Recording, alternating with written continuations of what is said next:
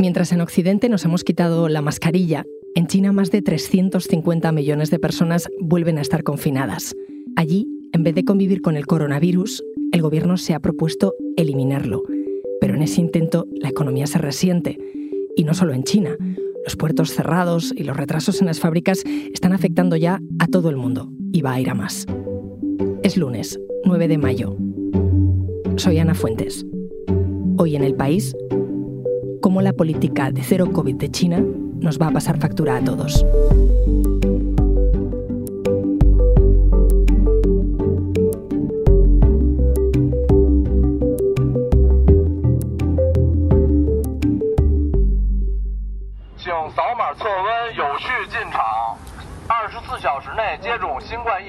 Hola Macarena, ¿qué es esto que estamos escuchando? Es el sonido que se escucha en el puesto de PCRs donde tengo que ir una vez cada, cada dos días a hacer una PCR.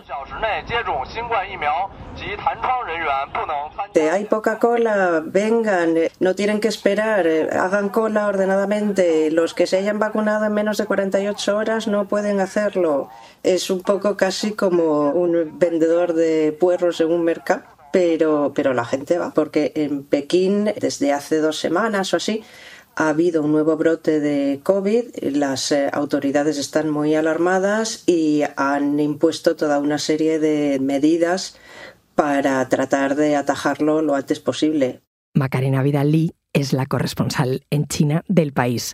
Tú estás en Pekín ahora mismo. ¿Cómo está la situación? Eh, para nosotros es como haber vuelto un poco a la casilla de salida de hace dos años. Estamos de una manera muy parecida, menos que hace mejor tiempo, estamos muy parecidos a como, estábamos al principio de, la pandemia. Los coles están eh, cerrados, se está pidiendo a la gente que no que evite los desplazamientos, eh, los cines están cerrados, los restaurantes solamente pueden servir comida para llevar ya te digo, es una sensación un poco de, vuelta a la casilla de salida. ¿Eso que estáis viviendo son efectos de la política de COVID-0? ¿Qué, es exactamente? Explícame lo que es la política de COVID-0. La idea es eh, que er, erradicar el virus, que no, que no haya ningún tipo de, casos. ¿Y por qué la mantienen? Pues eh, por dos eh, motivos. Por el motivo sanitario, porque el sistema sanitario aquí fuera de las ciudades grandes es muy deficiente entonces si hubiera un número de casos alto se saturaría el sistema y moriría mucha gente y por otro lado porque los mayores están muy poco vacunados. Al principio se puso el énfasis en vacunar a la gente más joven y a ellos se les dio un sentimiento de, seguridad, de que mientras no hubiera casos no hacía mucha falta que se vacunaran y ahora pues se encuentran que hay que vacunarlos. Y luego está el motivo político. China ha vendido su respuesta ante el COVID, el, el COVID-0, como una demostración de que el sistema político chino es superior, que en Occidente se ha primado la economía y entonces ha dejado que, muriera mucha gente, mientras que aquí eh, no ha muerto apenas eh, gente, aunque sea a costa de perjudicar a la economía. La contraparte es que las medidas son muy duras para mantenerlo así, pero por lo menos en Pekín no estamos como, como en Shanghai. ¿Cómo están en Shanghai? Pues eh, ahora ya la cosa está empezando a ir un poquito mejor. Han llegado a tener hasta más de 20.000 casos eh, diarios y ahora están en unos 5.000. Todo abril eh, se lo han pasado encerrados en confinamiento duro los 26 millones de habitantes de, de Shanghai un confinamiento que en principio se supone que iba a durar solamente cuatro días. Y como se ha ido alargando, se ha ido alargando y ese confinamiento afectaba absolutamente a todo el mundo, repartidores, distribuidores, ha habido muchos problemas de suministro. La gente se encontraba que, que, se le acababa lo que tenía para comer y tenían que salir por la noche, escaparse del confinamiento a intercambiar eh, productos con otro vecino. Ha sido tremendo. Es decir, que en la capital, en Pekín, no estáis tan mal como en Shanghái y cómo se ha visto allí lo que estaba pasando. Es que al principio era muy difícil de creer lo que pasaba en Shanghái. Les oíamos que se quejaban, pero es que eh, los, los, habitantes de Shanghai en el resto del país eh, están considerados los, los pijos de China, ¿no? Un poco como los parisinos en Francia. Y entonces se les veía como que se estaban quejando porque no les podían llevar el, el café de 5 euros de Starbucks a, a casa. Luego ya se vio que la cosa era bastante más grave y el resto del país se asustó mucho. De hecho, cuando han empezado los casos en Pekín, lo primero que ha hecho la gente ha sido tirarse a los supermercados a comprar comida porque el miedo era que nos confinaran y pudiéramos acabar como Shanghai. Este señor con el que hablé el otro día en eh, Pekín, pues eh, me contaba que al principio quizá no, pero que ahora ya sí se tomaba en serio lo que había visto en, en Shanghai y que estaba empezando a almacenar eh, comida, sobre todo que pudiera durar mucho por lo que pudiera pasar. Macarena, esta política de erradicar el virus, de ir totalmente a, contracorriente, ¿está funcionando? Pues depende de cómo lo mires. Eh, si estamos pensando en eh, rebajar las cifras de contagios, pues eh, sí, sí está funcionando. En Pekín a lo más que hemos llegado son 60 casos, que no es nada en una población de 22 millones de personas. Lo que pasa es que al margen de las cifras, pues esta política tiene otras consecuencias. O sea, ha generado mucho malestar entre la población. En Shanghai ha habido unas protestas muy grandes.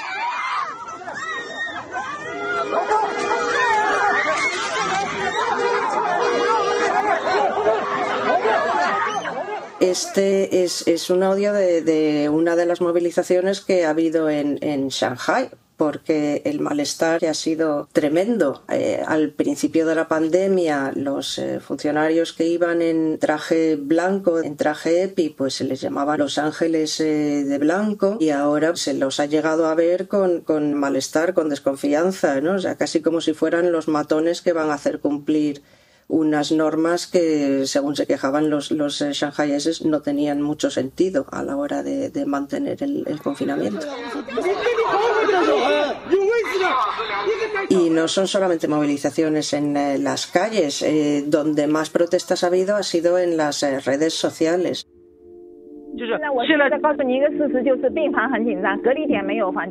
Ha circulado un vídeo eh, que se llamaba Voces de Abril, donde se recogían un montón de, voces de, incidentes que había habido. Ese vídeo circuló como la pólvora pero es que a, las horas eh, eh, se había eliminado. ¿no? China es, el cuarto país del mundo por, por la cola en cuanto a libertad de prensa, libertad de expresión, y la censura funciona como, una máquina de relojería. A medida que van surgiendo las protestas se van eliminando. Todas estas protestas, en la calle, en las redes, ¿hasta qué punto son significativas para explicar lo que está pasando? Porque al final es un país de 1.400 millones, ¿no? Eh, no son significativas, realmente no, no creo. Ya lo vimos en Wuhan eh, al principio de la pandemia, cuando murió el médico Li Wenliang, que fue uno de los que quisieron eh, alertar de que venía un virus extraño. Pues eh, cuando murió la gente se, lanzó a las redes a protestar, parecía que aquello iba a desencadenar algo muy gordo y qué va, a los pocos días eh, ya el relato oficial había cambiado y nadie más en, eh, Wuhan eh, volvió a decir nada nunca más. Están encantados de cómo se gestionó la pandemia, ¿no? Y aquí es bastante probable que pase mm, parecido, que una vez que se levanten las restricciones mm, ya no, no haya más protestas, porque no se dirigen tampoco exactamente hacia el gobierno, sino eh, hacia las medidas en sí. Lo que sí se nota, claro, es, es a la gente muy frustrada.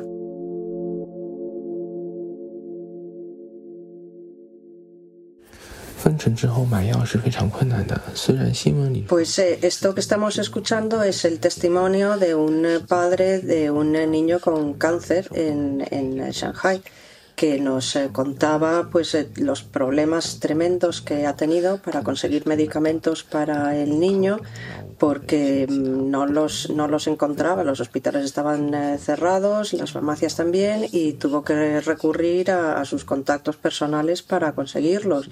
El pobre hombre lo ha pasado realmente muy mal, han, han, vivido momentos de, de, mucha angustia y él, bueno, pues nos comenta en este, en este audio que, sus, eh, que solamente puede sentir ahora dos cosas, que son eh, eh, ansiedad e ira.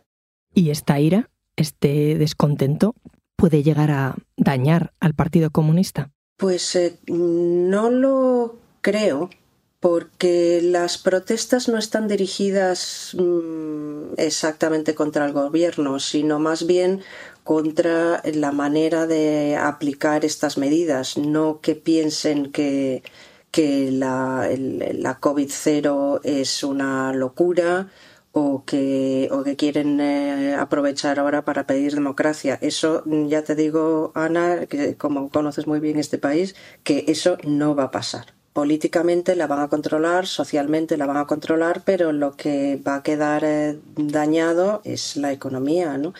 piensa que el puerto de Shanghai, que es el mayor del mundo, eh, está funcionando muy, muy, muy por debajo de su capacidad.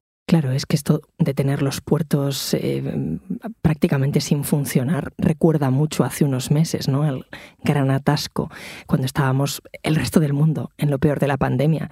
Pero el hecho de que ahora sea solamente en China ¿Qué, supone? Esto va a tener unas, unas consecuencias eh, grandes. Eh, Shanghai aporta el 5% del, del PIB chino. Es la mayor ciudad china, el principal centro financiero del país, es eh, la sede de una cantidad enorme de multinacionales y, estas multinacionales, por ejemplo, ya se están quejando es que no solamente son los puertos, luego está también eh, todo lo que son las redes de, transporte, los camiones para que lleven los componentes a las fábricas.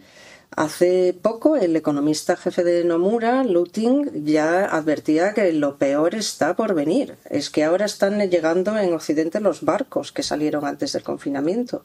Pero en los próximos meses vamos a empezar a ver los, los efectos en cadena, ya verás. Lo que no esté entrando ahora en un contenedor va a tardar mucho en llegarnos aquí entonces. Claro, o sea, piensa que, por ejemplo, están ahora metiendo los, eh, los árboles de Navidad y los, eh, todas las decoraciones de, Navidad ahora en estos contenedores, ¿no?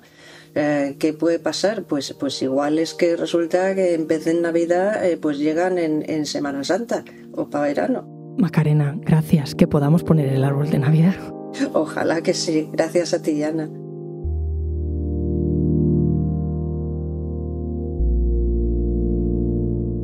Claudi Pérez es directora adjunto del país. ¿Qué tal? Hola Ana, muy bien.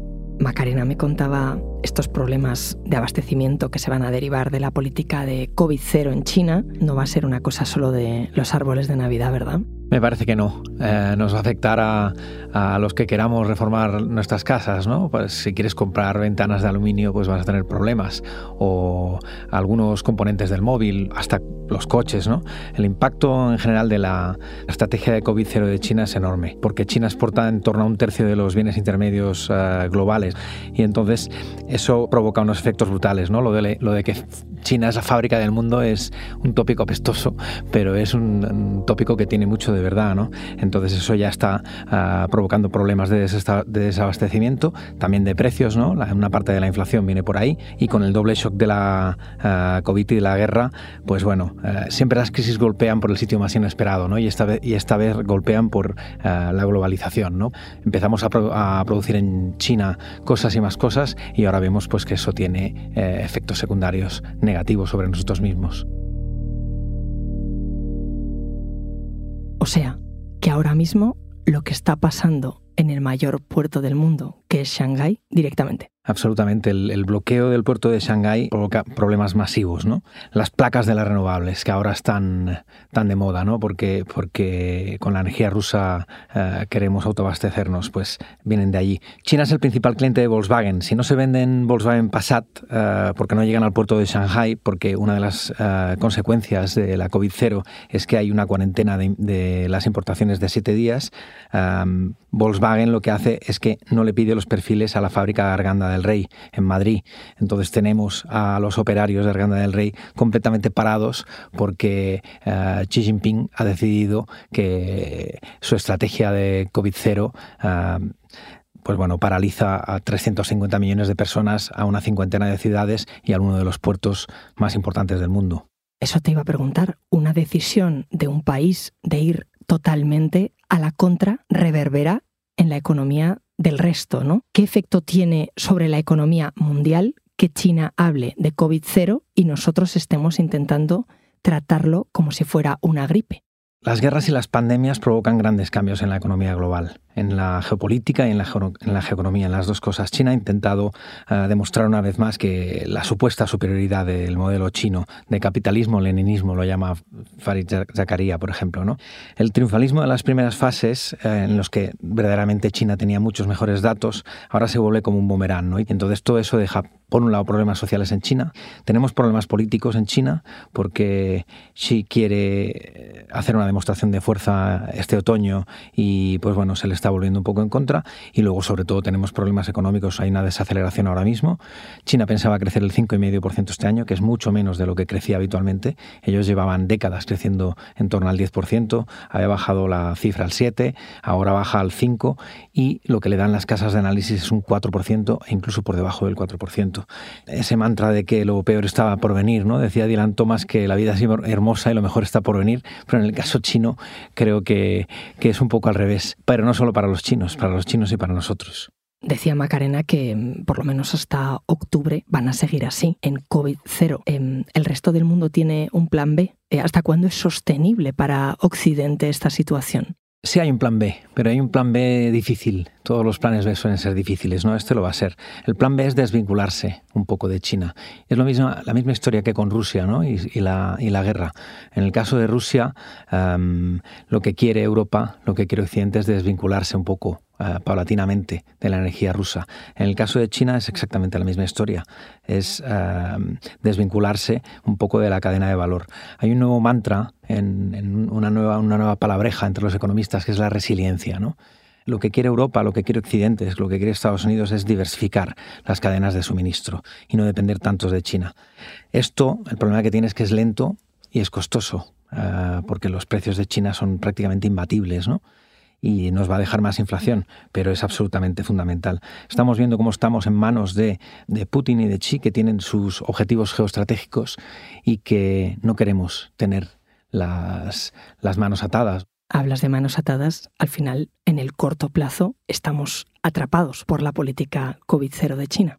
Sí, yo creo que ahora mismo estamos en una doble encrucijada, en una encrucijada geopolítica porque hay una lucha por la hegemonía global, ahora mismo tres bloques, Estados Unidos y China, que son las dos grandes potencias, en medio Europa, ah, un poco en esa camisa de fuerza de, que tiene un lío increíble con, la guerra en su vecindario, y luego la otra encrucijada es la económica. ¿no? Aquí, aquí hay como tres riesgos. Está la desaceleración, que ya es casi recesión en Estados Unidos por una política monetaria de incremento de tipos de interés. Luego tenemos a los problemas de la energía y de, Europa y luego tenemos los problemas de la COVID. Y ahí pues no es descartable un accidente. Hace 15 años tuvimos un Lehman, no digo que ahora vaya a haber algo parecido, pero sí que hay eh, tantos riesgos en el horizonte que todo junto a la vez deja una foto bastante, bastante oscura. Con la foto que me estás pintando, lo de la decoración de Navidad parece lo de menos. Bueno, el, el apocalipsis casi siempre defrauda a los profetas. Esto, eso es una cosa que deberíamos tener grabada en bronce en la cabeza. La economía europea, la economía occidental es muy flexible, sabe adaptarse, le cuesta, ¿eh? nos va a costar, hay unos riesgos clarísimos, pero bueno, hay que confiar un poco.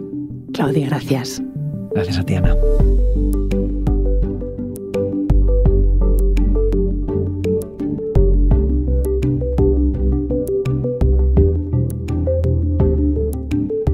Este episodio lo ha realizado Bárbara Ayuso.